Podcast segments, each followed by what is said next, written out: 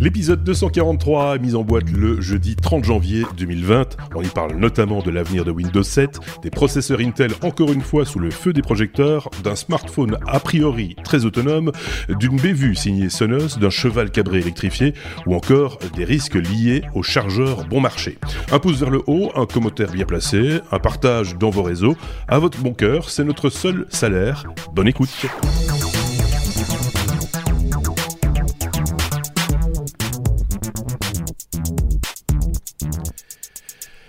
Vous n'allez pas beaucoup m'entendre, j'ai l'impression, parce que je suis, euh, je commence à perdre ma voix et j'ai un gros rhume, et donc je vais sans doute aussi tousser de temps en temps. Donc euh, vous voilà, vous voilà prévenu.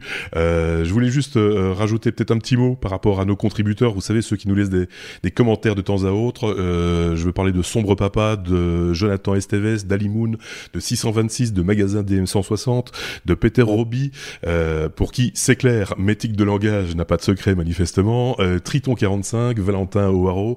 Merci à vous d'avoir laissé des commentaires. Je le disais, c'est notre seul salaire. Ça titille un petit peu les algorithmes et puis euh, ça entretient la communication aussi avec les chroniqueurs, par exemple, euh, ceux qui euh, vous livrent chaque semaine le fruit de leur veille technologique. Il s'agit cette semaine de deux chroniqueurs, dont un que vous connaissez et forcément l'autre que vous ne connaissez pas encore. Les voici, les voilà. Vous avez donc à ma droite Aurélien. Salut Aurélien, que vous connaissez bien maintenant. Hein. ça fait un petit moment que, que Aurélien nous suit et est avec nous puis de l'autre, une tête que vous ne connaissez pas, ou alors peut-être que oui. Ça, dépend, hein, on va expliquer ça dans un instant. Il s'agit de, Sébastien. Sébastien, ce que je te propose, c'est de te présenter en quelques mots. Bien, ben bonjour, merci Marc de m'accueillir dans, dans, dans, les technos et puis merci aux, auditeurs aux, euh, des, technos de, de, de m'accueillir également. Alors la tête, non, vous connaissez probablement pas, la voix peut-être un tout petit peu. Mmh. Euh, donc je m'appelle Sébastien, encore un Sébastien parmi l'équipe euh, des chroniqueurs euh, euh, des technos. Ça devient un critère de recrutement peut-être, il faut s'appeler. Sébastien pour avoir une chance de, de passer. pour me présenter en deux minutes, ça fait quoi? Ça fait plus de 25 ans que je travaille en informatique, je travaille un peu partout, au Luxembourg, dans des banques, dans des institutions européennes, en Angleterre, et puis là plus récemment euh, à Paris. J'ai déménagé euh, à Paris de, de, depuis peu, donc je suis là maintenant à Paris pour vous parler. Et euh, professionnellement, depuis sept ans, je travaille chez Amazon, dans la partie cloud d'Amazon, Amazon Web Services. Donc je suis au fait, en principe, des problèmes d'infrastructure, de déploiement, de cloud et d'autres. Et je m'intéresse beaucoup aux problèmes de sécurité informatique, à notre vie digitale en général, et c'est le genre de sujet que je vais essayer d'aborder quand je participerai euh, au techno. Je suis aussi le contributeur d'un autre podcast ouais. qui s'appelle le podcast AWS en français. Mmh. Donc si vous voulez en savoir plus sur ce que c'est que le cloud et ce que c'est que AWS, cherchez sur, euh, sur Spotify, sur Google et les autres. Euh, On mettra le lien. Podcast en français. on, pas de, on, on, mettra les liens évidemment vers cet excellent podcast, je tiens le, à le signaler. Excusez-moi, je tousse déjà, euh, parce que c'est vrai que c'est bourré d'informations et, euh, et, si vous vous intéressez effectivement à ces produits-là euh, et, et, à l'informatique de manière beaucoup plus globale d'ailleurs, hein, pas, pas qu'à ces produits-là, ça vous donne une mine d'informations. C'est même un petit peu rassurant aussi des fois, parce que ça, on peut être perdu dans ces, dans ces, dans ces nuages effectivement. Je vous présente plus évidemment Aurélien. Hein, Monsieur Mécatronique, euh, qui, nous fabrique de tout, euh, sous toutes les formes. On va parcourir ensemble, bien sûr, l'actualité technologique. Vous c'est compliqué. Hein on va y arriver. N'ayez crainte. Euh, Qu'est-ce que je voulais vous dire d'autre? On n'a rien à rajouter, donc on, va passer tout de suite donc à, à l'ABCDR classique. Hein. À la lettre C, je vais couper mon micro dans un instant parce que c'est juste insupportable. La lettre C comme chargeur, Sébastien, c'est toi qui ouvres le feu cette semaine pour parler des char chargeurs bon marché. Euh, attention, danger. Et j'ai en plus le plaisir de commencer, de prendre la première lettre euh, de la BCDR. En effet, l'UFC Que Choisir, qui est l'équivalent de Test Achat Consommation, euh, Association de consommateurs en France, a testé toute une série de, de chargeurs euh, électroniques. Vous savez, ces appareils qui envahissent nos pièces, nos chambres, nos salons pour euh, recharger tous les appareils que nous avons autour de nous. Et aux surprises, en fait, ce n'est probablement pas vraiment une surprise, tous les chargeurs bon marché qui sont testés euh, ont de graves défauts au niveau électrique et des défauts au niveau de la sécurité Alors pourquoi c'est important de le savoir? C'est parce que bah, plein d'entre nous sont, tentés parfois d'aller euh, sur des sites web pour acheter le, chargeur à 5 euros plutôt que le chargeur du vendeur qui coûte euh, 10 fois plus. ces appareils souvent représentent des risques, des risques d'incendie, des risques de court-circuit. Donc si vous en avez, s'il vous plaît, ne les laissez pas travailler tout seul, ne les laissez pas travailler la nuit, débranchez-les quand vous n'êtes pas là, débranchez-les quand vous, quand vous dormez, ne les laissez pas sur une couette, sur un tapis. Tout ça, ce sont des risques d'incendie et ça serait euh, bête de, de, déclencher un, feu pour avoir, euh, pour avoir euh, économisé quelques dizaines d'euros. ils ont également testé les chargeurs Samsung et Apple parce que ce sont les deux marques de smartphones les plus, les plus distribuées. Mmh. Ceux-là n'ont présenté aucun problème. Donc voilà, je veux pas pour cette première euh, participation. Euh, vous dire d'acheter du Samsung ou de l'Apple, mais en tout cas acheter des marques ou rester avec les, marques officielles et hmm. pas les produits bon marché que vous pouvez trouver sur Internet. souvent le problème c'est la partie fusible. Hein. Euh, c'est ce qui protège votre appareil, ce qui empêche aussi d'avoir le feu. c'est souvent cette partie-là qui est négligée dans les appareils bon marché. J'ai envie de dire expérience personnelle, en tout cas quelqu'un que je connais a, a failli avoir le feu comme ça chez lui parce que bien souvent, effectivement, ces appareils sont toujours un petit peu torturés, la fiche, le connecteur à un moment donné s'use, se plie, etc. Et il s'est retrouvé avec un joli court-circuit qui aurait été directement repéré par un, chargeur, euh, on va dire conventionnel et, autorisé qui se serait mis en sécurité et qui aurait bloqué euh, toute alimentation. Celui-là ne l'a pas fait, il est monté en température et, euh, ça a fait un, joli, un joli petit nuage et une sale odeur de brûlé. Ça aurait pu être beaucoup plus dramatique, effectivement. C'est c'est quand même dangereux. Euh, Aurélien voulait lever le doigt. Vas-y, Aurélien. Oui, euh, c'est clair qu'aujourd'hui, euh, les technologies de batterie, et on a vu encore des news cette semaine là sur les nouvelles technologies de batterie. je ne sais pas si on, vous, l'avez vu passer, nécessitent vraiment des, cycles de charge très particuliers. une, c'est pas une, enfin une batterie de smartphone, c'est pas une c'est pas une batterie au plomb comme que vous pouvez avoir dans, dans votre voiture. Donc, euh, ça nécessite des, des, des, des, cycles et des phases de chargement très distinctes.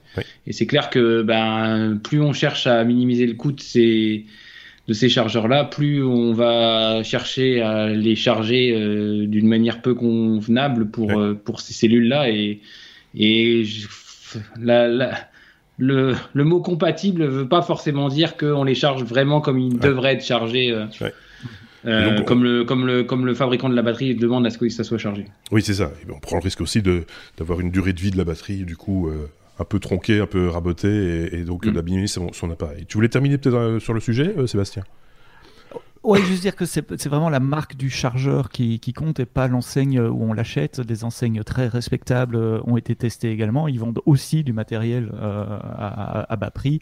Euh, dans, dans l'article que, que j'avais pris, ils citaient la Fnac, ils citaient Amazon, ils citaient Darty et d'autres c'était des discounts et d'autres vendeurs. Donc même si tous ces vendeurs sont plus que respectables, attention, euh, on parle vraiment de la marque du chargeur. Oui, oui, oui tout à fait. Renseignez-vous bien, j'ai envie de dire. Finalement, c'est vrai. Parce que de temps en temps, vous pouvez avoir des, chargeurs de bonne marque, hein, qui ne sont pas nécessairement Apple euh, ou d'une marque de smartphone de manière générale, mais des gens spécialisés dans les chargeurs qui font des choses tout à fait correctes.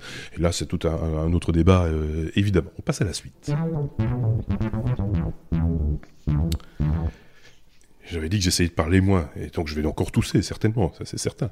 Euh, on était à lettre E, comme euh, Ezrati, comme... Euh, voilà, qu'est-ce que vous voulez que je vous dise?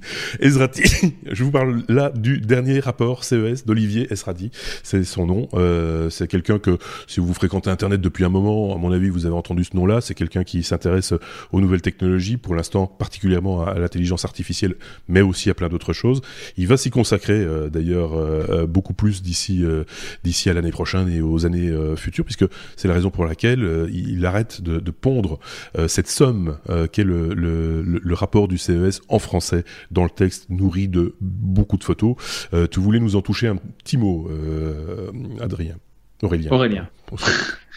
Euh, oui, donc Olivier Zati, c'est un auteur, euh, un conférencier, euh, consultant. Hein, je pense qu'il doit, il doit enfin, faire des, journées de conseil dans des entreprises sur les nouvelles technologies.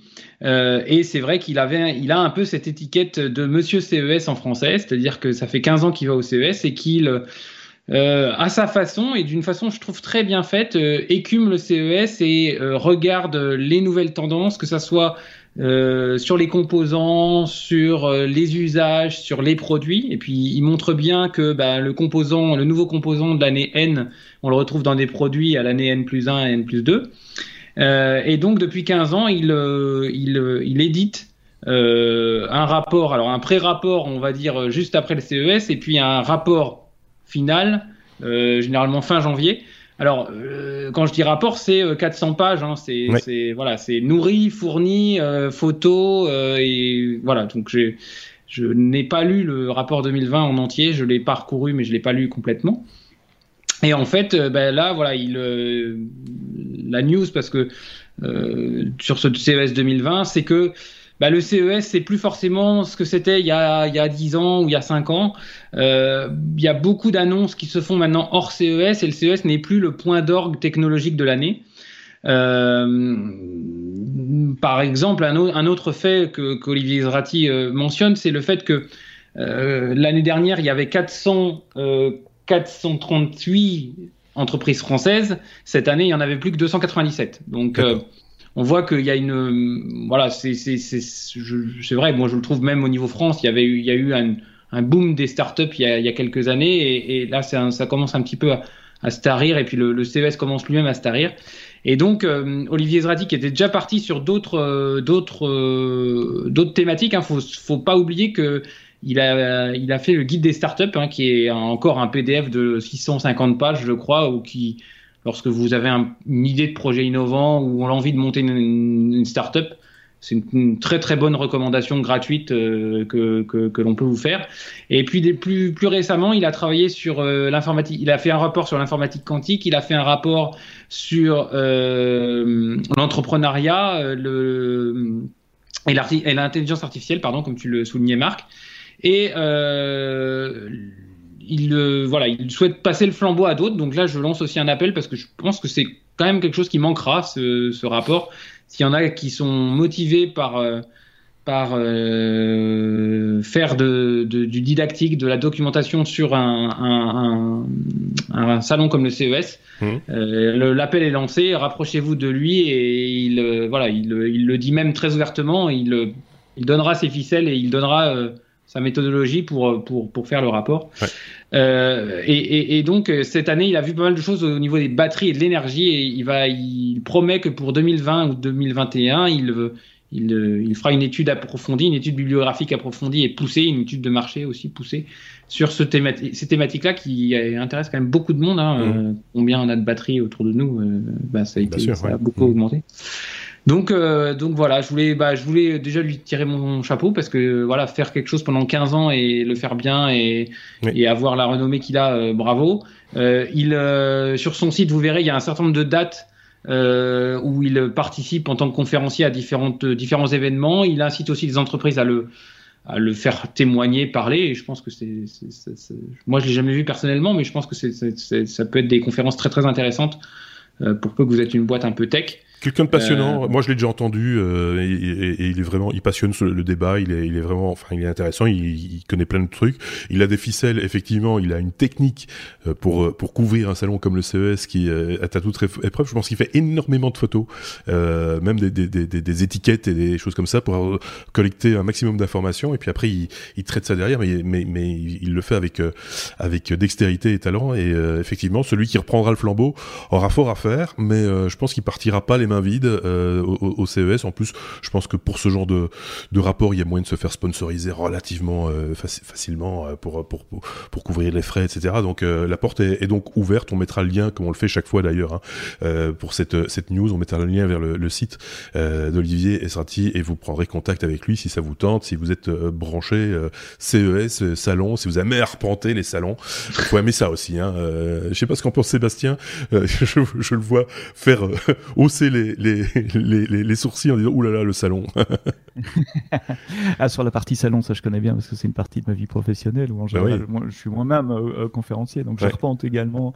Euh, c'est très difficile de faire un, un résumé d'un salon comme ça Parce qu'il y a tellement de choses à voir, il y a tellement d'endroits à être, il y a tellement de, choses en même temps qu'arriver à, en tirer la substantifique moelle n'est pas une tâche aisée. J'admire les gens qui sont capables de faire ça. J'ai jamais lu euh, les rapports de, de Monsieur Esratic, je ne connaissais pas, donc merci Aurélien, mais, mais je vais jeter un coup d'œil à ça dès ce week-end. Si, si, si t'as pas le temps, prends le résumé qui est sorti il y a quelques semaines. mais franchement, le résumé fait une centaine de pages déjà, hein, donc euh, c'est quand même pas mal. Et, même le, juste le préambule du résumé, il, il, dit déjà beaucoup de choses. Il y a une bonne plume. Donc voilà, il faut, quand c'est bien, il faut le dire et on le dit euh, volontiers. Et on, sera effectivement client des, prochaines productions Ezrati, si j'ose dire. Faut aller rajouter un truc, Aurélien. Ouais, je sais pas, je me posais la question, euh, si vraiment il fait ça tout seul, chapeau. Hein. parce que pour avoir euh, rédigé une thèse, lui, il fait plus qu'une thèse chaque, enfin même oui, plus que ça, chaque année. Euh. en, gros, ça lui prend, d'après ce que j'ai compris, ça lui prend deux mois de l'année, hein, quand même, parce qu'il y a la phase préparatoire au mois de décembre, et puis il y a le, le, le, mois de janvier qui est bien, qui est bien rempli, jusqu'à la parution du, et puis après il y a les conférences, etc. Donc voilà, c'est. Euh, il faut rédiger, hein, c'est pas. Ah ouais, je pense qu'il a une certaine facilité, euh, là, comme ça. C'est pas mon cas, je le dis franchement. Donc euh, voilà, j'ai du mal à parler sans tousser, alors vous pensez bien. Euh, Écrire. Écrire sans tousser, oui, ça, ça me semble un peu. je tousse encore un peu, désolé. Hein. Euh, la lettre F comme Free Software Foundation, le titre était un petit peu tronqué, c'est pas très très grave. On va parler de, il est encore un petit peu tronqué d'ailleurs. Euh, on va parler de Windows 7, euh, qui pourrait pour, pourquoi pas sortir en, en, open source ou en tout cas c'est c'est dans l'air du temps. C'est sérieux ou pas du tout, euh, Sébastien?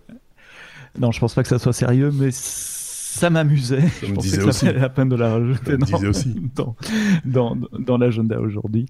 Euh, il ne vous a peut-être pas échappé que Windows 7 euh, est hors support depuis deux semaines. Vous en avez parlé euh, il y a deux semaines dans, dans, dans l'épisode également.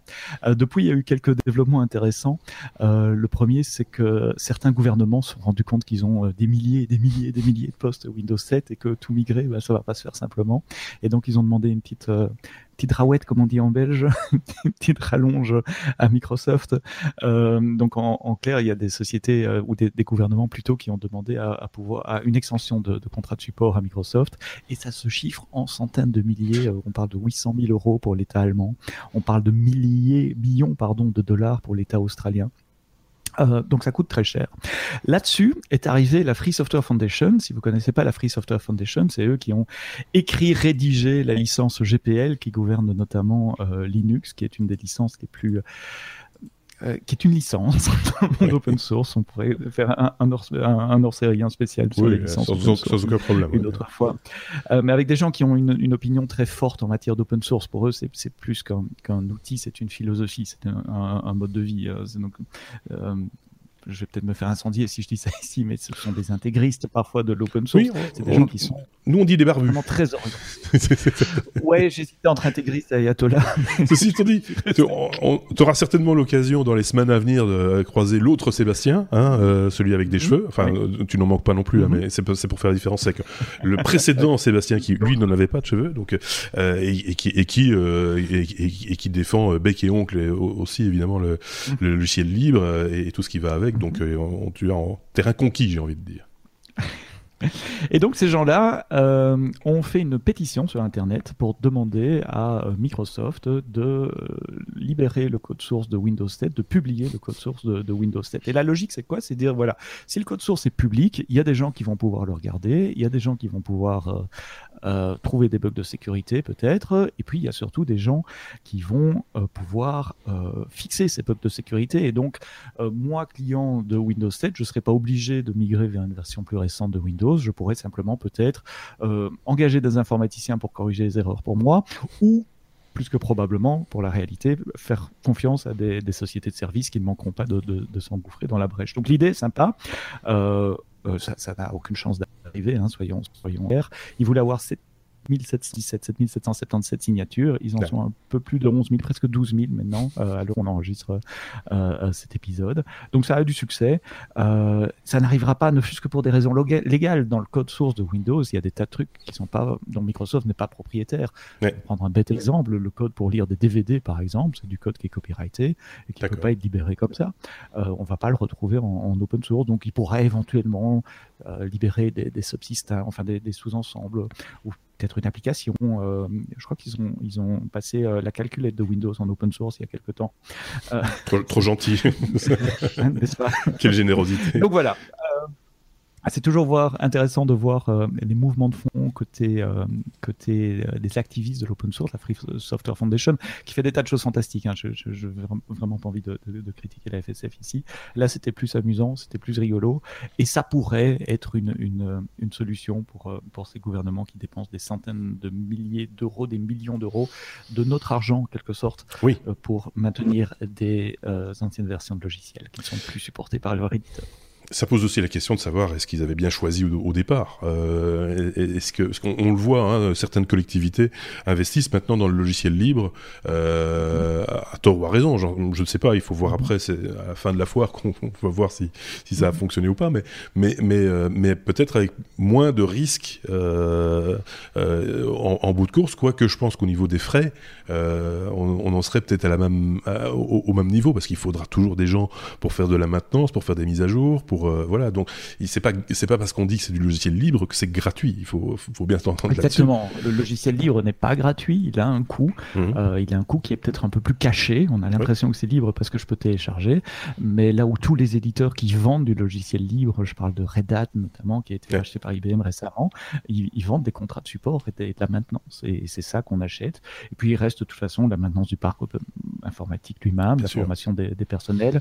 Là où les gens sont habitués, surtout les gens qui sont pas nécessairement informaticiens, qui sont habitués à utiliser Windows et Word, leur faire passer sur Linux et OpenOffice, ça peut être un choc euh, parfois. Je sais que la, gendarmerie française avait essayé il y a quelques années. Euh, je me souviens avoir fait une déposition dans un bureau euh, et c'était OpenOffice ou LibreOffice à l'époque qu'ils utilisaient. Euh, sur Windows, euh, pas, pas, encore sur Linux. Euh, mais ça, ça changera pas vraiment parce que parce que bah, personne n'a jamais été viré pour acheter du, du Microsoft. On n'a jamais viré un directeur informatique. Voilà, c'est le choix sûr qui, qui, qui, rassure tout le monde. Ouais. Je dis pas que c'est un mauvais choix. il faut juste pouvoir faire évoluer son parc avec au même rythme que le vendeur, selon un agenda qu'on contrôle pas nécessairement. Oui, et ça c'est le plus difficile pour les, les, les, grandes entités, et les États sont évidemment de grandes entités. Euh, mhm. ça ne simplifie pas les choses, évidemment. Moi je pense que tu as tout bien dit, euh, donc on va pouvoir passer à la suite. C'est pas que les autres chroniqueurs disent mal les choses. C'est pas, j'ai pas voulu dire ça. J'entends d'ici euh, quelques-uns grogner en disant c'est ça, le nouveau déjà, il fait des, vagues. Non, mais c'est comme ça. Qu'est-ce que vous voulez? Quand c'est bien fait, c'est bien fait. J'ai la lettre G comme euh, Google, euh, Google Search. Alors là-dedans, dans, les résultats des, des recherches, il y a, pardon, de temps en temps de la publicité. Est-elle cachée ou pas? C'est la question qu'on peut se poser, Aurélien. Oui, alors ça ne nous concerne pas tout à fait pour l'instant parce que c'est que sur la version US euh, euh, ou anglophone de, Google. Mais euh, j'étais assez énervé de lire que dans la version, donc lorsque vous faites une recherche, vous avez donc un certain nombre de résultats sur Google.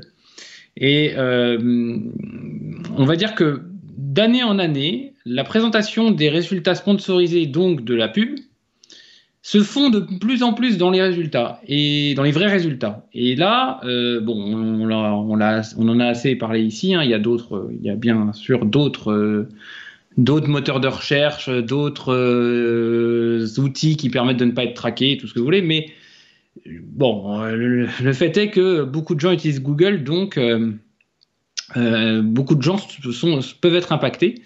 Euh, en France, vous avez encore euh, un petit rectangle marqué annonce dans les, résultats qui vous montre que le résultat qui vous est proposé est lié soit à un Google Ads, soit à de la, l'advertising, enfin à de la pub. Euh, mais euh, cette dérive, moi, m'inquiète un peu.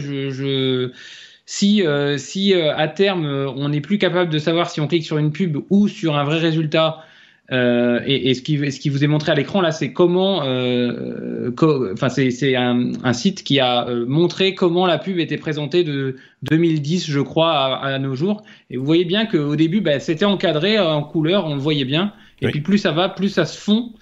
Euh, dans, dans, dans, dans, les résultats. Et là, je trouve que c'est un peu pervers comme, comme, comme système. Donc sachez-le. vous pouvez utiliser, ça me dérange pas, vous pouvez utiliser Google, mais sachez que voilà, peut-être qu'à terme, si on pousse le vis, la première page des résultats ne sera que de la pub et que vous serez obligé d'aller sur la deuxième pour. C'est un risque. Euh, sincèrement, euh, c'est clairement euh, un, risque. on, avait déjà évoqué ça il y a quelques temps, hein, c'est pas nouveau du tout, que certaines boîtes pouvaient payer pour être mieux référencées, mais mis dans les premiers résultats de, de, recherche.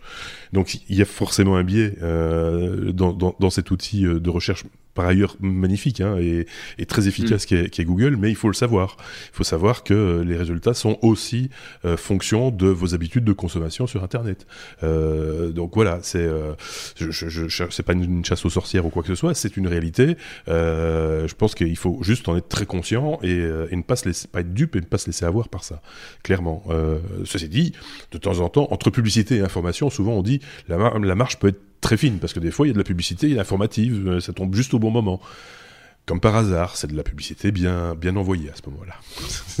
tu voulais rajouter un truc, Aurélien? Oui, euh, en fait, je sais pas, il y a eu plusieurs modifications là ces dernières semaines euh, de, de, de, la façon dont on vous libelle le résultat de votre recherche. Oui, oui. notamment, on vous met un petit logo qui correspond soit au logo de la marque ou du site c'est l'icône qui est référencé. Mhm. Voilà, petite icône. Euh, et donc sur le site anglophone, j'aurais peut-être dû le préciser plus tôt, c'est juste écrit AD. D'accord. Pour ad, comme Google Ad. Donc c'est juste écrit AD. Donc euh, vous dire, bah, le, tiens, le lien qui est là, le logo c'est ad. Qu'est-ce que je vais savoir que c'est une pub ou ça n'en est pas? Et c'est là où je trouve qu'ils sont. voilà, je, je, je, veux pas tout. Oui, chafouin. Oui, il est chafouin. Euh, je suis, je suis chafouin. non, mais c'est vrai, t'as raison. C'est, euh... alors effectivement, l'affichage c'est plus joli, on va dire, avec la petite icône. Hein, c'est ce qui est renseigné dans le code source de la page. On renseigne ça, ça permet d'avoir euh, de, de, de, se faire remarquer dans les onglets au-dessus. Au, ça permet aussi d'avoir quelque chose de plus joli quand on fait un raccourci sur le bureau ou sur un, un appareil mobile, par exemple. Euh, il se trouve que là, c'est ramené à 16 pixels sur 16 pixels. Ça fait intérêt à avoir un très joli logo bien foutu, parce que sinon, vous passez pas le, vous passez pas les filtres, quoi. Donc euh, avec un beau dégradé avec un joli dégradé en plus. Donc voilà, je sais pas ce qu'en pense Sébastien de cette affaire-là, euh, mais c'est pas nouveau. Euh, non, non, c'est pas nouveau. Euh, que Google a réagi à cela également. Ils ont posté, euh, je crois que c'était un blog post qui disait oui, c'est une modification. Je parle de la modification qui consiste à rajouter l'icône du site web euh, devant et donc qui pouvait être euh, prêté à confusion avec les icônes d'advertisement dont Aurélien parlait, en disant oui, c'était une, une, une, amélioration esthétique drivée par nos designers graphiques. Et ils ont fait machine arrière d'ailleurs, en tout cas aux États-Unis, sur, sur, sur ce point-là, parce qu'ils reconnaissaient qu'effectivement ça, c'était plus difficile de trouver la limite entre la pub et, le contenu. Euh, moi, je suis naïf, vous allez apprendre à me connaître au fil des épisodes, et parfois j'ai tendance à les croire pour des trucs comme ça. Enfin, je, sais comment fonctionnent ces grandes boîtes, je suis moi-même dans une de ces grandes boîtes, et les gens voient pas nécessairement toujours le, le, le voilà, ils, essayent parfois de faire bien euh, et il peut y avoir un designer graphique qui s'est dit on va essayer de faire ça et puis, et puis voilà, sans, sans mesurer nécessairement les, les, conséquences. Ça peut arriver, effectivement. Donc voilà, celui d'utiliser les icônes des sites web, je veux leur donner le, le bénéfice du doute. Je, je, suis d'accord avec toi. Hein. il peut y arriver, arriver comme ça qu'il y ait des choses qui arrivent un peu parce que voilà, ça passait les, ça a passé les mhm. contrôles, les filtres, euh, personne n'y avait pensé ou ceci, cela. Et c'est nous qui sommes des fois un peu plus pinailleurs, et mais c'est un peu le rôle de d'observation de, de, de, ceux qui font de la veille technologique, de, que de pinailler, de chercher la petite bête et dire mais est-ce que c'est vraiment voulu, pas voulu, etc. Euh, après voilà, c'est c'est c'est le résultat quelque part est un petit peu le même. Euh, il faut, faut bien ah, le reconnaître. Pour l'utilisateur que nous sommes, ça, ça, la différence est quand même très très très très, très mince. Après c'est une question de réputation de la boîte. Hein. Euh, est-ce qu'ils vont faire de la communication et expliquer les choses par A plus B euh, en prenant le risque de, de s'enfoncer un peu plus ou de se sortir la tête du sable? Euh, on a vu ça dans d'autres boîtes avec euh, avec Mark Zuckerberg euh, chez Facebook par exemple. voilà, c'est le premier exemple qui me vient en tête, mais il doit y en avoir d'autres. Hein, soyons soyons clairs. Donc voilà, et j'ai fait un soyons clairs. ça va plaire à notre auditeur qui a. Voilà. Non mais là aussi il faut le reconnaître. Voilà, c'est comme ça. Qu'est-ce que vous voulez? Allez, on passe à la suite. Ah, on va encore parler de Microsoft, Sébastien. Ah oui, j'ai pas fait exprès. C'est maintenant que je me rends compte que finalement j'ai mis un peu beaucoup de sujets Microsoft dans, dans l'agenda du jour. C'est vraiment pas fait exprès. Microsoft c'est une mauvaise semaine en matière de, de, sécurité informatique et je veux certainement pas attirer euh, les foudres sur Microsoft. Ça peut arriver à tout le monde d'avoir des failles de sécurité. Ce qui est important, c'est de les divulguer et de les, et de les, et de les patcher. Et là, ils ont pas de bol parce qu'ils en ont eu trois assez importantes euh, sur la semaine. Mais je répète encore une fois, Microsoft c'est une société qui a fait énormément de changements ces dernières années, qui fait plein de bonnes choses et ben, forcément quand on fait plein de choses, euh, de temps en temps il peut y avoir des, petites choses qui passent à travers les mailles du filet. Mmh. là en l'occurrence il s'agit de trois bugs. le premier c'est dans Internet Explorer qui permet à un hacker de, de préparer une page web malicieuse avec euh, un code JavaScript euh, écrit d'une certaine façon qui permet d'exécuter du code sur votre portable, euh, sur votre laptop, sur votre ordinateur si vous visitez cette page web là. Alors il est patché dans Internet Explorer. Puis de toute façon normalement plus personne n'utilise Internet Explorer. On peut utiliser Edge si vous êtes fan de Microsoft ou Chrome ou Firefox ou Brave ou Safari sur Mac. Donc n'utilisez plus Internet Explorer. le deuxième est un peu plus technique. C'est une faille dans une euh, une librairie de cryptographie dans la manière dont on génère les clés. Je ne vais pas rentrer dans les détails techniques, c'est de la, librairie, euh, euh, pardon, c'est de, de euh, Elliptic Curve Cryptography, c'est la manière de générer des clés à partir de courbes graphiques. Et globalement, une clé, ça permet de signer des choses, notamment de signer le certificat. vous savez, ce certificat qu'on met sur les sites web pour vous garantir, quand vous naviguez sur un site web, que vous êtes bien connecté sur le site web dont vous avez tapé l'adresse et pas quelqu'un d'autre qui essaie de se faire passer pour lui. Dans vos navigateurs, ça se euh, ressemble à un petit, un petit cadenas en vert euh, en haut à droite et on veut mhm. toujours regarder bien que le cadenas soit, soit fermé ou, soit vert. Euh, en gros, c'est une preuve que, que, que c'est bien le site en question qui est signé cryptographiquement. Et avec cette faille de sécurité, un attaquant pourrait créer un autre certificat parfaitement valide mais signé par lui-même euh, et, l'installer sur son serveur web et puis euh, prétendre qu'il est, euh, qu'il est tantôt Microsoft, tantôt Amazon, tantôt Google et, donc récupérer ou tantôt pire une banque par exemple et récupérer des, des, données que vous rentreriez sur cette page web. Ça a été patché également. Ce qui est amusant là, c'est que ça a été découvert par la NSA, donc l'agence de, de sécurité d'espionnage, de sécurité. De sécurité. On dit sécurité dans ce cas-là. De sécurité.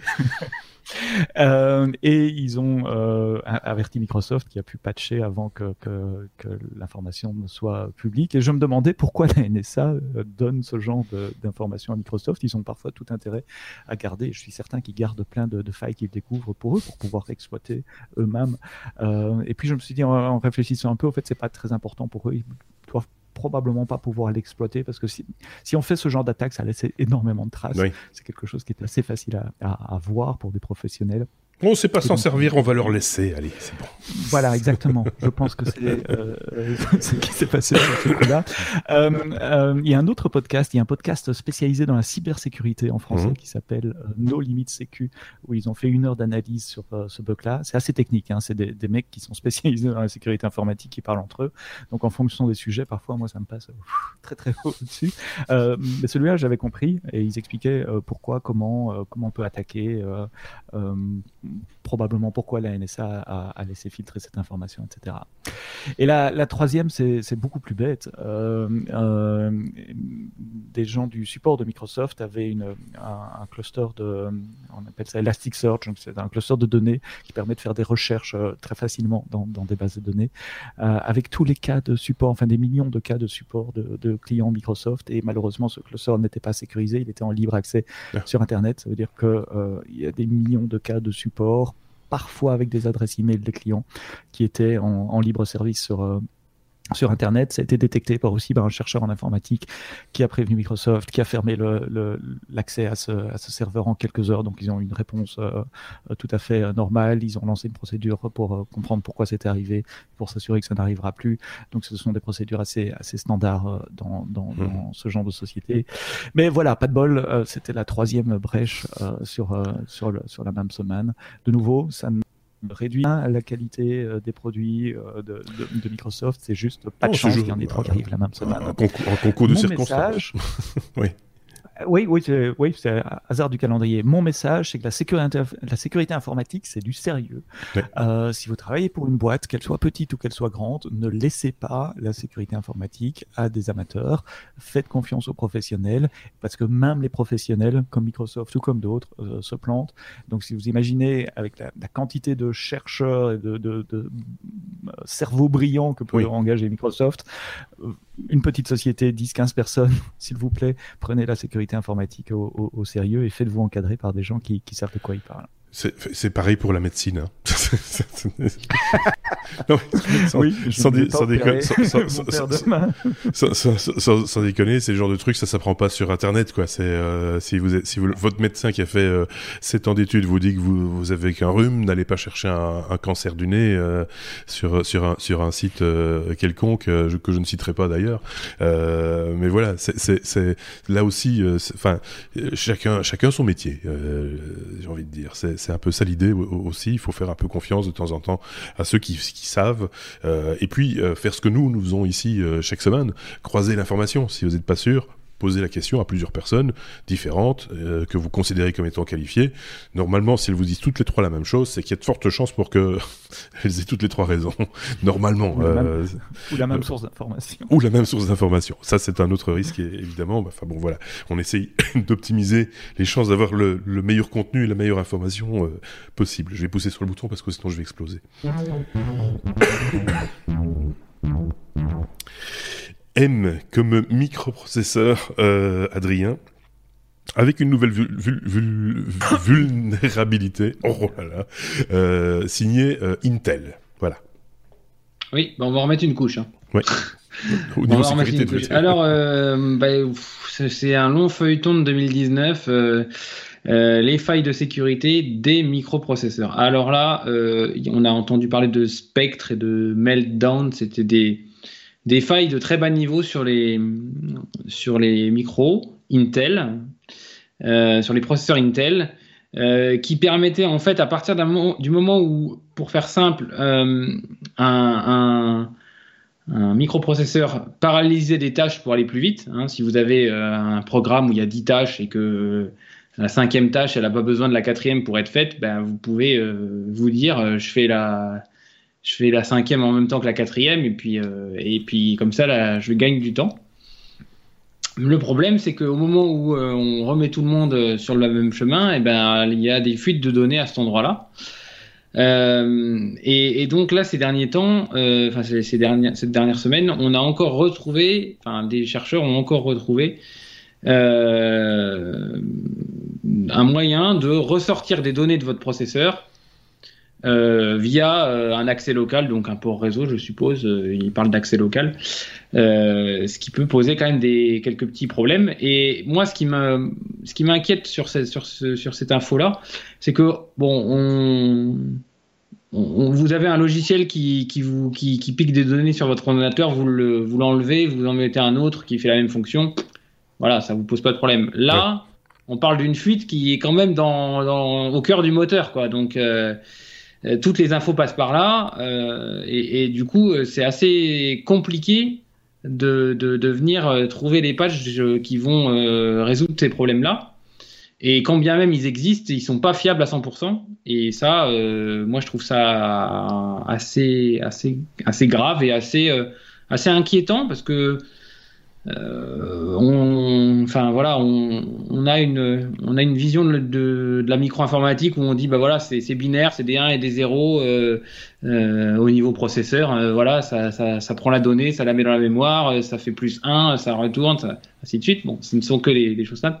Mmh. Mais si on a des, données qui s'en vont ou des, des données de bas niveau qui s'en vont comme ça de notre PC, c'est un peu gênant. Et alors, j'ai découvert un truc aussi euh, je suis pas un expert des processeurs, mais euh, j'ai découvert qu'il y avait de l'exécution spéculative. Alors, euh, en fait, ce que j'ai cru comprendre, c'est que votre processeur, quand il a un peu de, quand il a la possibilité de faire d'autres calculs et qu'il n'est pas occupé, ben, il se dit tiens, je vais faire quelques calculs et on va voir la probabilité que ces calculs avancent le traitement qu'il va me demander juste après.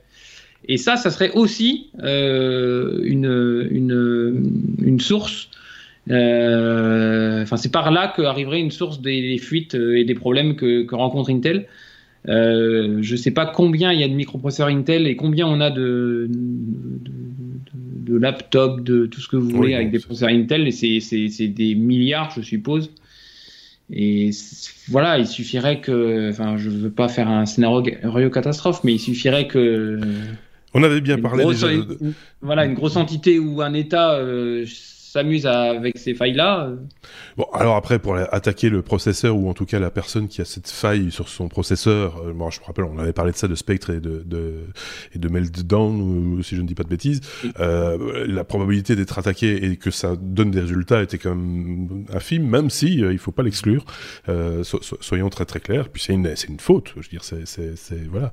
Donc il faut la corriger à un moment donné, mais c'était juste pas possible de la corriger sans perdre de la puissance de calcul. Donc c'est, c'est ça aussi la, problématique de ces, de ces failles hardware, hein, finalement, c'est de, ça dont on parle. Et donc, euh, voilà, c'est, ça, ça fait partie, c'est devenu maintenant, euh, ça fait partie de notre pas de notre quotidien, mais de, l'univers informatique.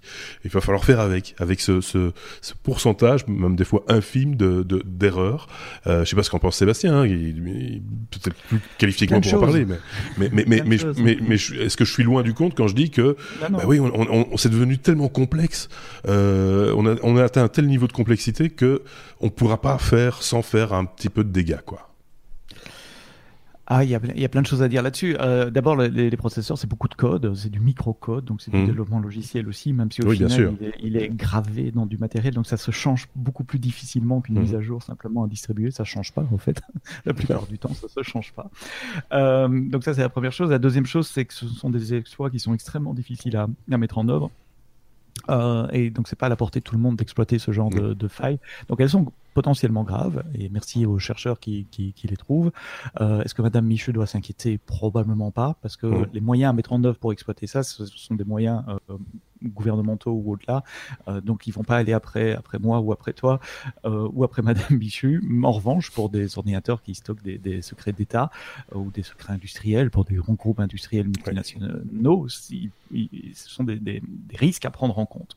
Et enfin, comme tu l'as dit, ça se patche par logiciel la plupart du temps. Donc dans le kernel de Windows, dans le kernel de, de, de Linux, on va aller changer mmh. quelque chose pour éviter cette séquence d'instructions spécifiques ou, euh, mais souvent, ça, ça vole des cycles de CPU également. Et donc, ça ralentit. On, paye pour une certaine puissance machine.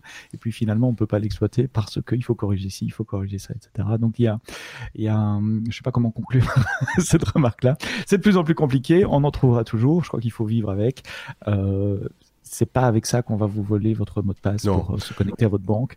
Euh... Ceux qui sont beaucoup plus embêtés, tu, le, disais, sont ceux qui ont de, de, de, de, grandes fermes de serveurs, parce que là, mhm. effectivement, si on parle de, de, gaspiller euh, X% de ressources, bah, là, il y a un coût qui forcément se, se multiplie et il y a un facteur important qui, qui, voilà, qui, qui est le, le, coût, l'énergie dépensée, enfin voilà. Et, et, à l'époque où nous vivons, on essaie quand même de faire un petit peu les choses bien et, et un peu plus écologique. Bah, c'est pas l'idéal non plus. Mhm. Euh, donc euh, tout, tout ça est, quand même important. On sait.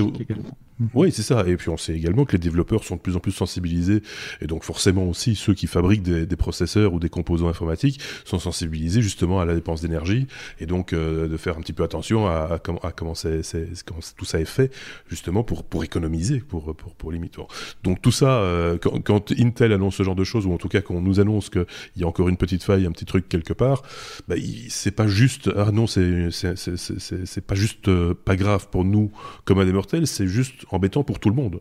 Euh, tout le monde va être impacté à un degré divers euh, de sur, ce genre de, de mhm. vulnérabilité. Donc euh, voilà. Il faut le lire aussi et, euh, et il faut être vigilant.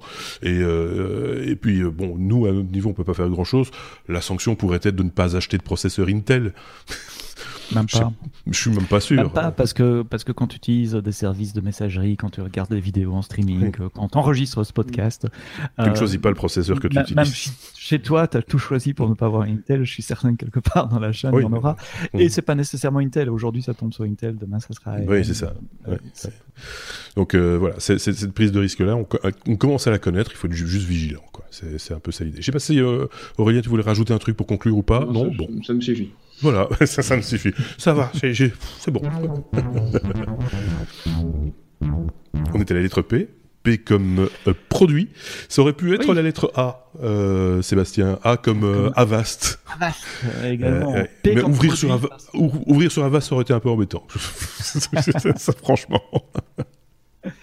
P comme produit parce que euh, vous le répétez souvent euh, dans les épisodes des technos que j'écoutais avant. Bah, si c'est gratuit, c'est que le produit c'est vous. Eh Et euh, on a un nouvel exemple cette semaine que ceux qui utilisent l'antivirus Avast lèvent la main ou fassent signe. vous êtes certainement nombreux à utiliser cet antivirus-là parce qu'il est gratuit et sous Windows c'est malheureusement indispensable d'avoir un, un, antivirus en, en permanence. cet antivirus, une fois installé, il scanne notamment vos accès Internet, parce que c'est comme ça qu'il vous protège en, vérifiant les sites web sur lesquels vous vous connectez, en vérifiant les certificats dont je parlais tout à l'heure, par exemple, et puis des tas d'autres choses dans, dans, la page web. Et donc, ce faisant, Avast, il collecte des tas, des tas de données sur ce que vous faites avec votre PC, les sites web que vous visitez, les sites web où vous achetez, les produits que vous achetez, les sites de vidéos, euh, en tout bien tout honneur ou pas, euh, que, que, vous allez euh, regarder.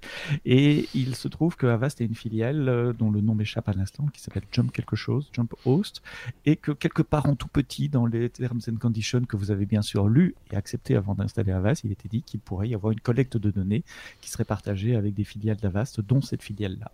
Et cette filiale-là, elle est spécialisée dans les données de marketing et compiler des profils marketing. Ils ont euh, des clients euh, euh, très respectables. J'ai plus la liste sous les yeux, elle était dans la source que vous retrouvez. Mais enfin, des grandes sociétés qui achetaient des données marketing et ces données de marketing étaient donc compilées à partir de centaines de milliers, de millions de profils utilisateurs, des gens qui utilisaient Avast et qui, de façon anonymisée, donc rassurez-vous, vos habitudes de, navigation pour mieux vous cibler et mieux vous vendre de la pub. Oui, c'est ça l'idée toujours. Hein. Euh, c'est le ciblage, les habitudes de consommation. Ça, ce data a, a, une valeur et, euh, et voilà. Je touche. La valeur, c'est La valeur, c'est vous. Vous ne payez pas le produit, c'est un peu produit gratuit. L'abonnement, je vais l'installer. Oui, mais euh, voilà. Il faut savoir. À quel prix est-ce que vous utilisez ce produit-là? Ouais. Je suis à peu près certain, même si euh, moi ma, ma, réponse serait toute trouvée, mais je, je, suis à peu près certain, connaissant un peu le comportement euh, de mon contemporain, que si on leur disait euh, êtes-vous d'accord qu'on collecte des informations sur vos habitudes de consommation en l'échange d'un antivirus gratuit, certaines personnes l'accepteraient volontiers. Hein, euh, soyons très clairs. Ce serait pas mon cas. Euh, mais, mais exactement. C'est pour ça que ça m'a choqué. C'est pas mon cas non plus. Et et il y a rien d'illégal. Hein. Ils ont fait ça dans les règles de l'art. L'utilisateur était informé. C'était dans les terms and conditions. Voilà sauf que personne ne lit les terms and conditions. Euh, et donc voilà, c'est plus, on est plus étonné sur le volume. On parle vraiment de, de, millions de données pour des millions de personnes parce que c'est un antivirus extrêmement euh, populaire euh, qui le fait un peu en douce. Et d'ailleurs, ils ont publié un blog post aujourd'hui en disant qu'ils arrêtaient cette pratique et qu'ils ne partageraient plus les, les documents, les, les, données avec leur filiale Jumpsoft. Ils trouveront autre chose pour gagner leur vie. Pardon. Et voilà, du coup, je me demande ce que va devenir cette fille, parce que c'est un peu leur, leur cœur de métier. Je me fais pas beaucoup d'illusions, ils doivent avoir autre chose euh, sous la main pour, pour, euh, pour gagner leur, leur vie. Voilà, encore un exemple de choses qu'on dénonce un petit peu hein, chez les technos, il faut bien le reconnaître, on n'aime pas trop ça, hein, ce, genre de, quand les choses sont clairement annoncées, euh, pourquoi pas Ici, quand c'est un petit peu caché, c'est fait un petit peu, voilà, euh, et, que ça sort comme ça, ça, c'est encore plus énervant, quoi.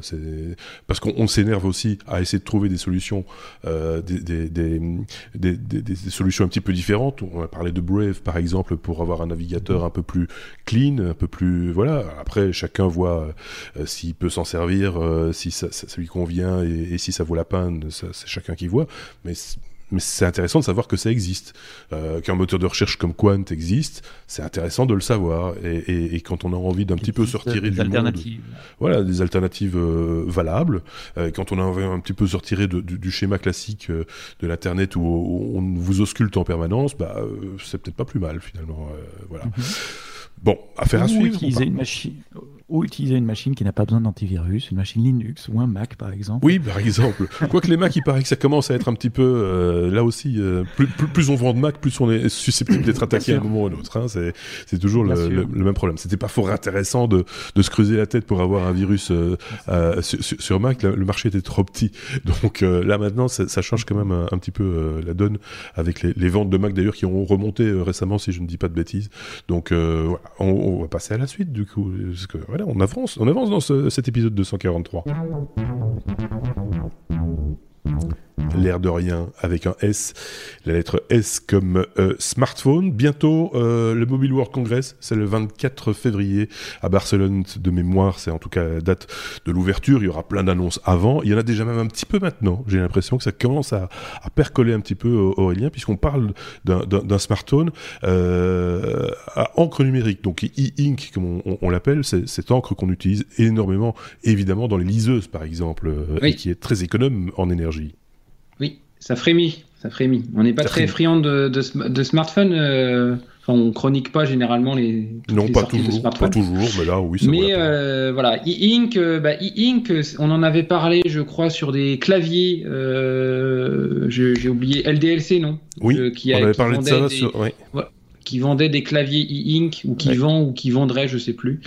là, c'est un, un, smartphone e-sense, H-I-S-E-N SE, là, le modèle A5 qui, qui vient de sortir. Euh, donc c'est un smartphone relativement petit, 5,8 pouces, euh, avec un Snapdragon 439, 4 Go de RAM, 32 Go de stockage interne, un écran de 1440 par 720 et une autonomie annoncée à 10 jours, ce qui pour un smartphone d'aujourd'hui est quand même euh, relativement peu courant. Et donc c'est livré avec un écran e-ink, donc un écran euh, à encre numérique. Donc, euh, bah, il faut, enfin, on va parler usage. Hein, euh, évidemment, si vous êtes un, grand lit, un grand lecteur et que vous, voulez lire dans le train ou en avion des livres, bah, allez-y. Hein, c'est voilà, il y a beaucoup d'autonomie. Vous vous pourrez lire en plein soleil parce que ce type d'écran se, lit très bien de cette, dans ces conditions-là. Euh, et euh, alors par contre, euh, bah, c'est alors a priori c'est monochrome, mais lorsqu'on regarde la vidéo qui est proposée dans la source qu'on vous a donnée, il y, aurait des, des, images en couleur. J'ai lu ça dans les commentaires.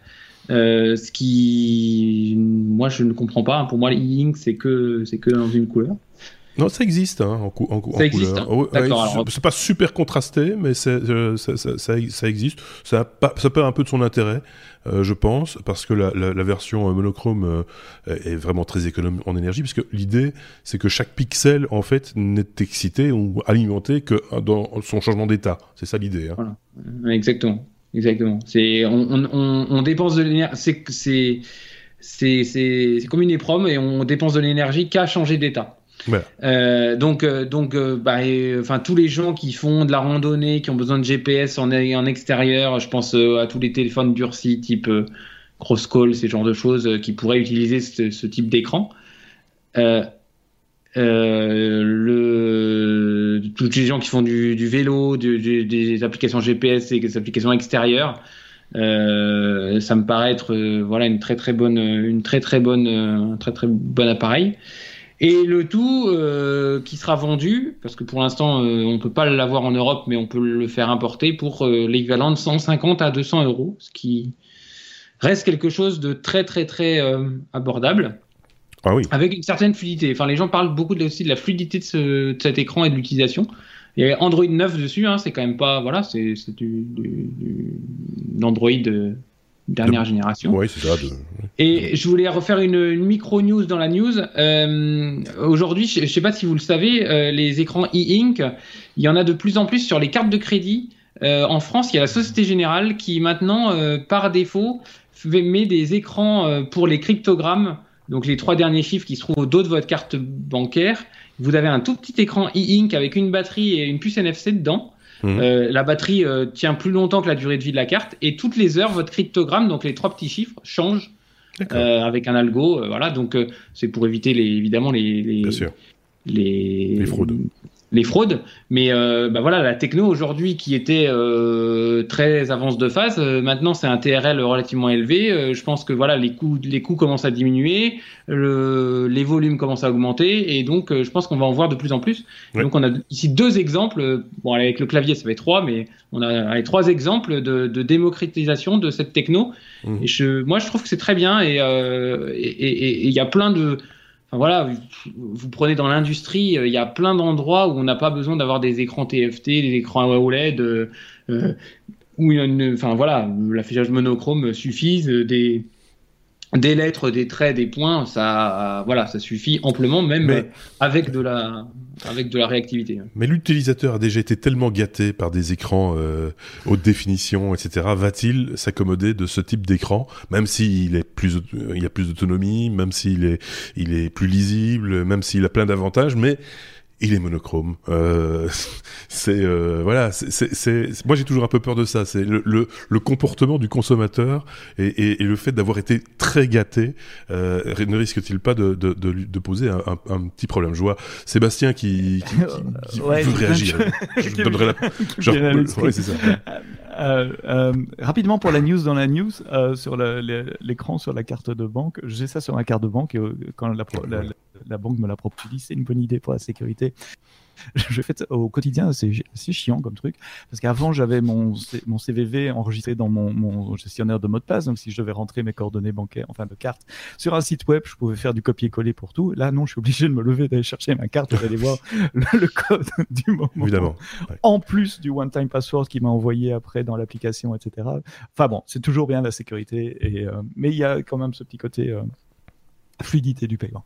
Ceci dit, sur le, ink euh, mon expérience e-ink est limitée aux, liseuses livres, Kindle, j'ai jamais essayé autre chose. Euh, mhm. Et je me posais la question en écoutant Aurélien sur la latence et la réactivité, parce que euh, clairement, gamer s'abstenir, on ne va pas jouer à aucun jeu, euh, à part peut-être un sudoku, euh, sur ce genre euh, d'écran. Et je me demande quelle est la vitesse de, de rafraîchissement des pages, des, écrans. Sur le Kindle, c'est lent, mais bon, c'est un, une, une autre utilisation, c'est de la lecture, donc ça ne gêne pas. sur un, smartphone où on est plus réactif pour passer, il faut voir comment les gens utilisent leur smartphone quand vous êtes dans le métro ou quoi. non, non, sur l'expérience utilisateur, mhm. je, pense, je pense que ça va être difficile de, le positionner par rapport à l'expérience utilisateur connue. Mhm. Euh, même si euh, 10 jours d'autonomie, alors c'est 10 jours sur papier, hein, il faut voir si, si c'est Wi-Fi désactivé, des choses comme ça, effectivement, là on peut peut-être tirer du Même si c'est 5 c'est déjà, c'est déjà super. Euh, cinq, cinq, jours ouvrables. Euh, tu, tu, tu, dit, tu peux même, même, mettre deux jours pour le charger s'il faut. Euh, euh, mais, euh, mais ceci dit, oui, t'as raison. Même cinq jours, ce serait déjà ex exceptionnel. ça vaut peut-être le coup d'y, d'y réfléchir à, à, deux fois. Si vous ne consommez pas de jeux vidéo, de, de, de vidéos tout court, voilà, c'est, et que vous avez besoin d'une une interface un peu épurée vous satisfait. Moi, je pense que ça vaut le mhm. coup, surtout que c'est pas très cher. Hein. Euh, je t'ai pas donné le prix. Euh, non, non, le prix. Si, si, j'ai dit 150 à 200 ah C'est pas cher du tout. C'est pas, pas, cher du tout. Mais c'est oui, la, la, composante chère dans un, dans un téléphone, c'est la batterie et l'écran. Donc si on, si on change l'écran, forcément, on fait chuter le prix. Oui, et si ça se trouve, ils ont mis euh, peut-être une batterie d'un petit peu moindre qualité que ce qu'on met d'habitude, parce qu'on pourrait, on peut s'en satisfaire. Parce qu'il y a moins d'électricité. Parce qu'il y a moins de, voilà, et donc euh, mhm. c'est moins de courant peut-être simplement à, à, mhm. sortir. Euh, voilà, je sais pas. moi, je trouve ça plutôt pas mal. En plus, ça fonctionne avec un système d'exploitation éprouvé. donc, moi, je, je, pourrais me laisser tenter, je crois, franchement. Euh, à suivre, du, coup. Euh, merci Aurélien pour cette, cette info. Je voulais rajouter un truc peut-être euh, ou pas, Aurélien? Moi non. Non, ok. Si, ah. moi je vois, enfin dans l'industrie, je vois plein de, je vois plein d'applications là où on est souvent contraint par l'autonomie avec les écrans. Si, si, mhm. je fais un device dans, dans l'industrie où il y a où il y a un écran, on est souvent contraint par l'autonomie. donc bah voilà, le jour où il y a ces écrans là, oui. qui, voilà, alors ça fait peut-être un peu penser aux plus anciens, aux vieux comme moi, euh, euh, aux, écrans LCD. Hein, sur la, en tout cas sur la. Ce n'est pas une Game Boy. Mais ce n'est pas une Game Boy. Voilà, c'est ça. Tu regrettes ton Palm Pilot? Non mais sans, rire. Ceci dit, je regarde les vidéos là et qu'est-ce que je vois? Qu'il est quand même possible de regarder des bandes dessinées, des mangas sans doute, hein, pour, pour, le coup, sur, sa, sur sa tablette, voilà, comme sur, comme sur une liseuse, quoi. En gros, c'est, c'est pas moins qu'une liseuse. voilà. Moi, je trouve ça plutôt pas mal. Bon, allez, on passe à la suite à la lettre S comme euh, Sonos. Vous savez que c'est une marque qu'on apprécie particulièrement chez les technos. Euh, on n'a pas d'intérêt particulier chez eux, hein, soyons, très clairs. On a quelques chroniqueurs qui sont équipés et qui en disent souvent du bien, euh, sans être non plus dans l'excès. Euh, et donc, quand il se passe quelque chose avec Sonos et que a priori c'est une petite bévue, on, on s'interroge quand même un tout petit peu pour savoir ce qui se passe. C'est un petit peu inquiétant, Sébastien. Oui, c'est mon coup de gueule de la semaine. Euh, c'est peut-être un de tes critères de recrutement aussi pour les chroniqueurs. Oui. Je suis aussi propriétaire de Sonos et j'en suis aussi extrêmement content. Euh, jusqu'à ce que je reçoive un mail il y a quelques euh, mois qui disait oui notre matériel vieillit, euh, les caractéristiques hardware des matériels qu'on a vendus il y a 10 ans ne sont plus nécessairement au, au, au, jour enfin au goût du jour et on va devoir arrêter le support de, de, de, ces matériels-là. Et d'ailleurs on vous offre 30% de réduction si vous voulez acheter un upgrade et donc renouveler votre matériel. En fait ce qui se passe c'est que euh, Sonos a, a conquis les, les, les clients, la, la, première vague de clients depuis depuis 10 ans. Ils ont du mal à grandir pour le moment euh, mhm. parce que euh, il, n'arrive plus à conquérir, de, à conquérir de nouveaux clients en quantité suffisante.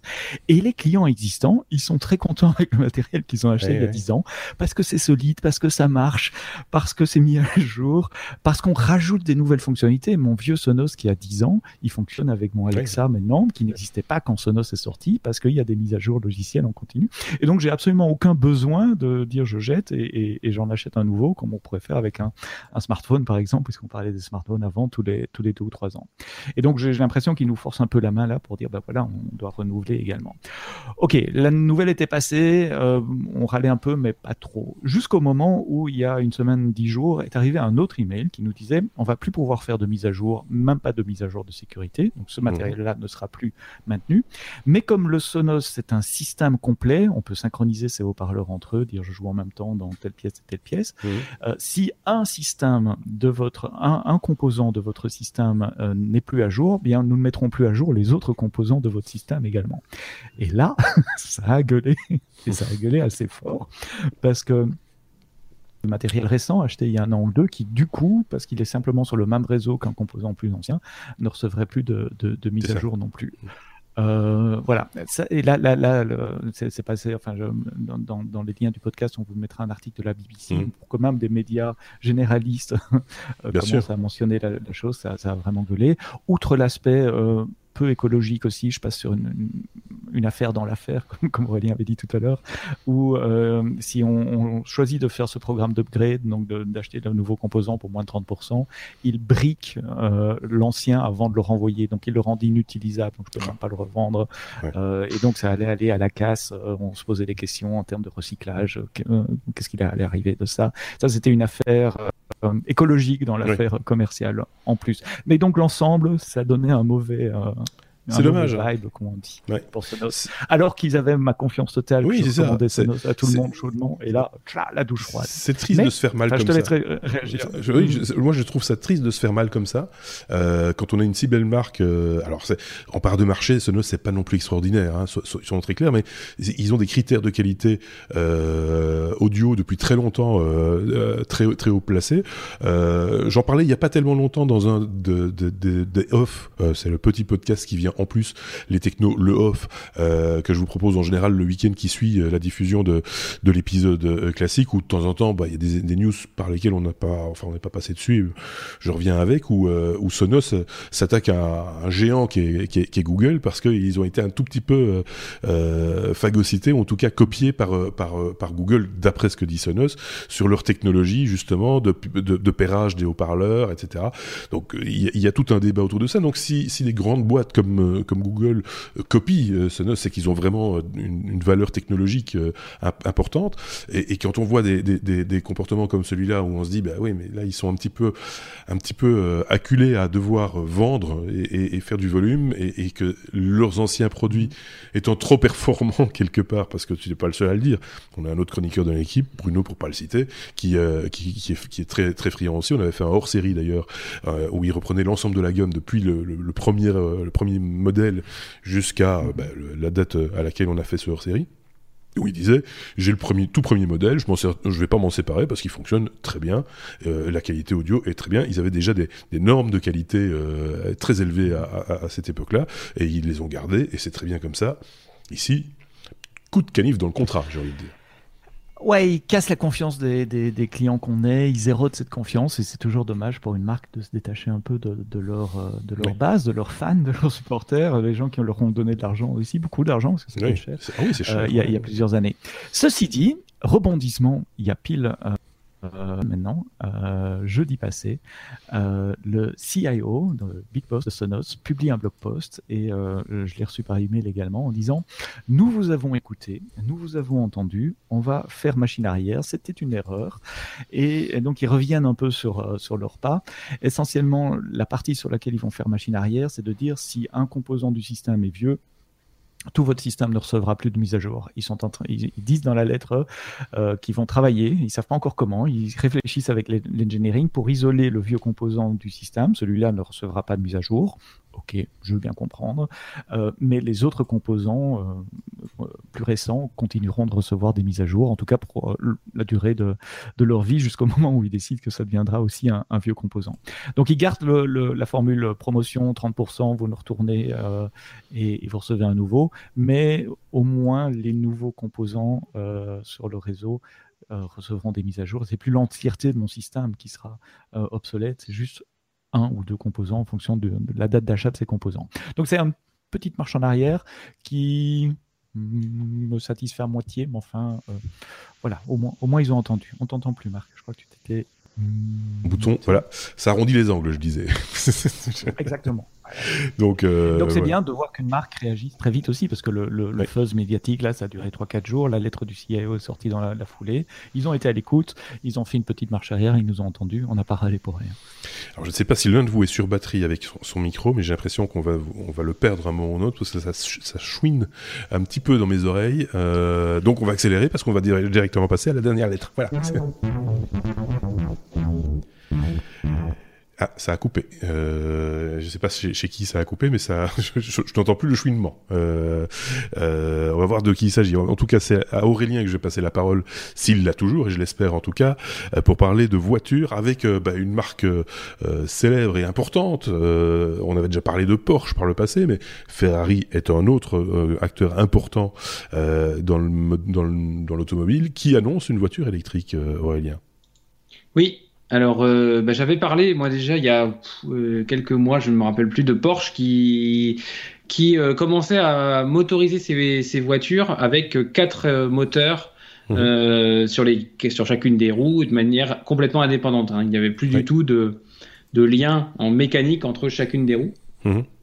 Et, et, du coup, Ferrari en fait du même. On va se faire plaisir avec ce sujet donc Ferrari qui annonce euh, pour 2025 euh, par avant des voitures 100% électriques. Euh, ben, enfin, commercialement, faut, faut, faut, faut, faut assumer le fait de d'arriver avec à minima 5 à 7 ans de retard par rapport à des voilà. Mais bon, je pense qu'ils ont un peu, ils savent ce qu'ils font. Hein, j'espère pour eux.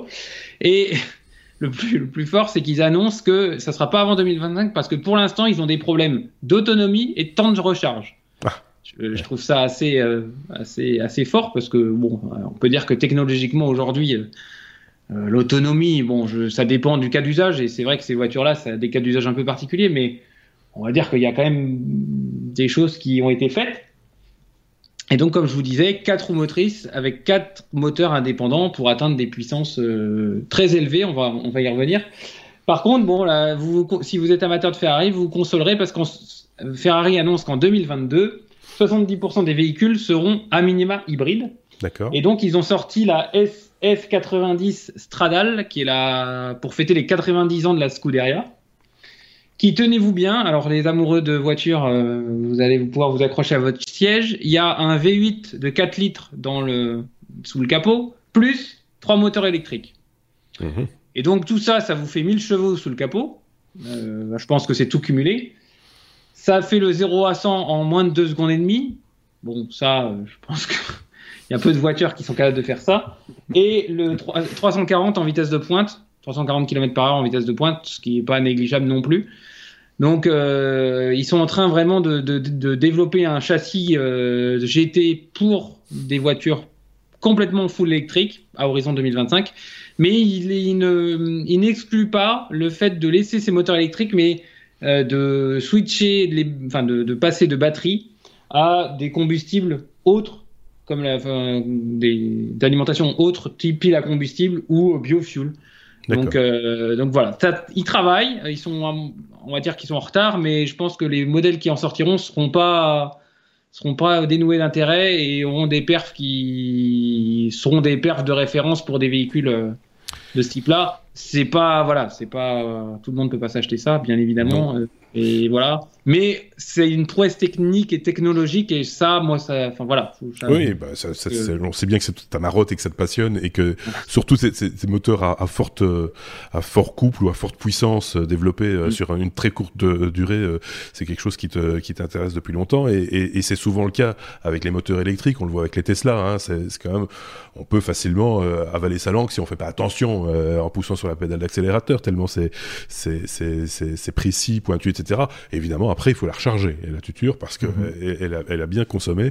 Et donc, euh, là, il y a certainement chez Ferrari une réflexion qui se fait sur l'aspect aussi compétition, parce qu'on le sait, c'est une marque un peu comme Porsche euh, ou Mercedes et d'autres, euh, qui a bâti aussi sa réputation sur les circuits et qui, qui veut peut-être avoir aussi en même temps une, un équivalent compétitif dans, dans, le sport moteur qui fait pas vroom vroom pour le coup, mais qui, qui, qui, qui qui, va peut-être se développer dans l'avenir. Euh, on le voit par exemple avec la, la Formula E euh, par, ailleurs, mais euh, peut-être avec des voitures de tourisme sur, sur des grandes courses, genre 24 heures du Mans ou 24 heures de Francorchamps, pourquoi pas un jour, avec, avec évidemment des changements de batterie ou des changements de véhicule en cours de, de course. Mais pourquoi pas hein Finalement, on peut, on peut y réfléchir. je sais pas ce qu'en pense Sébastien. Je sais pas s'il est très voiture et très course et très. et je pense qu'on l'a perdu. oui, il est figé. On a, on, a, perdu Sébastien, il est figé, il est frisé. C'est ce genre de truc qui arrive. Euh, voilà, c'est pas, pas très très grave. Euh, il nous donnera son avis une prochaine fois, peut-être s'il revient, revient. Je sais pas ce que toi t'en penses, euh, Aurélien. Non, mais moi, pour moi, c'est une, enfin voilà, c'est une très belle marque. Ils vont pas écorcher leur leur image de marque euh, sur, euh, sur, en faisant de l'électrique euh, techniquement bas de gamme. donc, ils, ils, soignent la chose et moi, je trouve ça très bien et, et ça restera des, des, des, très beaux concept cars ou des très belles voitures de série, mais à très faible volume, avec des très belles perfs, de la très belle, de la très belle technologie. Et je trouve que la mutation de, de tous ces constructeurs de, de, de, du moteur V8 4 litres à, des choses complètement différentes et techniquement et technologiquement très différentes. C'est passionnant et euh, ça, ça, ouvre des, des, possibles et c'est, voilà, c'est, c'est, moi je suis, je suis pas très, enfin je suis pas, je suis très moteur électrique mais pas forcément très voiture de course, mais quand même euh, j'aimerais bien l'avoir cette voiture.